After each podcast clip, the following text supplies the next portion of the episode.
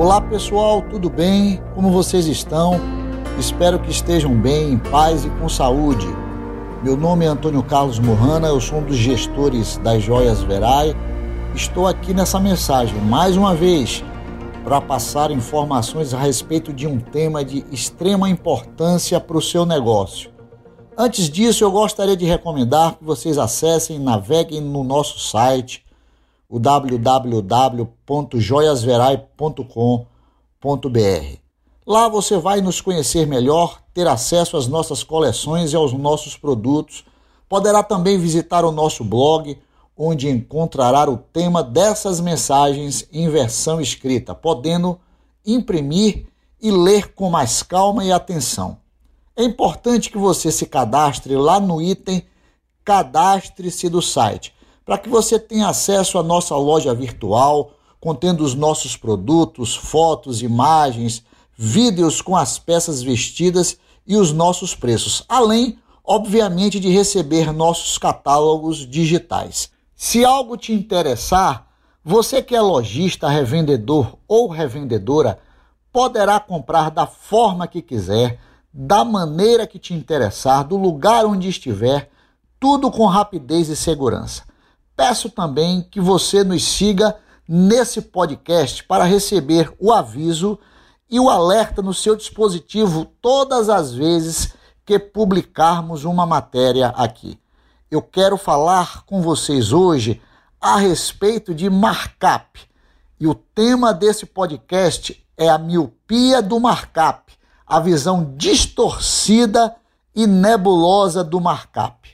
Para compreender melhor o objetivo dessa mensagem, é necessário, em primeiro lugar, entender o conceito de markup. O markup é um índice utilizado para a formação do preço de venda, aplicado sempre sobre o custo unitário dos produtos. Em outras palavras, após você identificar o custo total unitário de um determinado produto, você estabelece uma margem de lucro e, a partir daí, encontra o markup. Entenda custo total unitário como sendo o valor de compra de cada peça individualmente junto aos seus fornecedores, acrescido das despesas fixas e variáveis, impostos e todos os demais encargos que incidem sobre a venda. Resumindo, portanto, o markup é um número positivo aplicado sobre o custo total unitário de um determinado produto, com o objetivo de encontrar o preço final que será praticado para aquele mesmo produto. Na maioria das vezes, por desconhecer a interpretação mais fiel do que é markup, os gestores das empresas aplicam um valor inteiro positivo apenas sobre o custo de compra junto ao fornecedor, desconsiderando as demais despesas e encargos, julgando que o valor utilizado para encontrar o preço final seja o markup. Apesar desse procedimento não atender ao que de fato precisa ser feito para a obtenção do preço final, acaba de certa forma suprindo uma demanda do mercado. O preço encontrado deve ser capaz de cobrir todos os gastos de um negócio e ainda proporcionar um lucro adequado. De acordo com essa observação, fica fácil entender por que a precificação ou procedimento utilizado para cálculo do preço final é fundamental para o sucesso do seu negócio.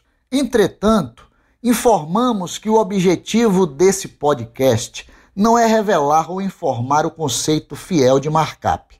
Nós vamos provar que muitas empresas se utilizam de forma equivocada ou inadequada desse índice para decidirem sobre qual produto deve ser preferível em relação a outros na hora da compra. Essa visão distorcida tem levado muitos negócios a perdas significativas de lucratividade e, em casos mais extremos, gerado relevantes prejuízos financeiros às empresas. Na hora de decidir sobre o que comprar para colocar nas prateleiras das lojas, Muitos decisores estão pecando nessa tarefa e optando de forma inapropriada. Para exemplificar e tornar mais claro o que queremos dizer a respeito dessa miopia ou desvio sobre o markup, apresentamos uma tabela lá no blog, você vai ter acesso a essa tabela lá no nosso blog do nosso site, o www.joiasverai.com.br. Você vai observar na tabela que o markup é inversamente proporcional à lucratividade. É isso mesmo que você está ouvindo. O markup inversamente proporcional à lucratividade. Lá na tabela, apesar do produto A custar apenas 10% do valor do produto B, por consequência, ele ser mais barato, o lucro bruto da venda do produto B, ele é melhor, permitindo ao negócio ganhar um percentual a mais em resultado de caixa comparativamente. Embora o produto B custe 10 vezes mais que o produto A, você vai observar isso na tabela, resultando numa margem bruta inferior para a venda, o lucro auferido é quase duas vezes e meia maior em relação ao produto de menor custo. O produto de custo mais caro ofereceu uma lucratividade maior que o produto de custo mais barato, ainda que o markup aplicado seja inferior.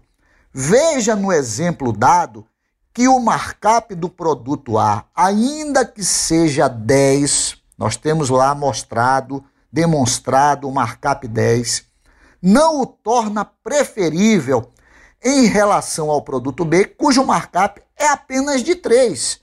Podemos afirmar, sem margens para dúvidas, que o produto B, a despeito de possuir um markup quase três vezes e meia inferior ao aplicado no produto A, nos permite obter um ganho real maior, ou seja, uma lucratividade maior, revertendo-se isso, obviamente, em uma melhoria de liquidez para o negócio. Ainda assim, muitos poderiam sustentar que, apesar dessa vantagem, o produto B por ser mais caro, venderia menos em volume e, por isso, traria um resultado pior. Para que essa afirmação fosse uma verdade, o negócio teria que vender em volume uma quantidade três vezes maior do produto que custou o mais barato em relação ao mais caro. Sem contar que, para se vender uma quantidade expressivamente maior de um produto em relação ao outro, custos diretos, indiretos, seriam agregados à operação da empresa. Situação essa que nenhum gestor deseja.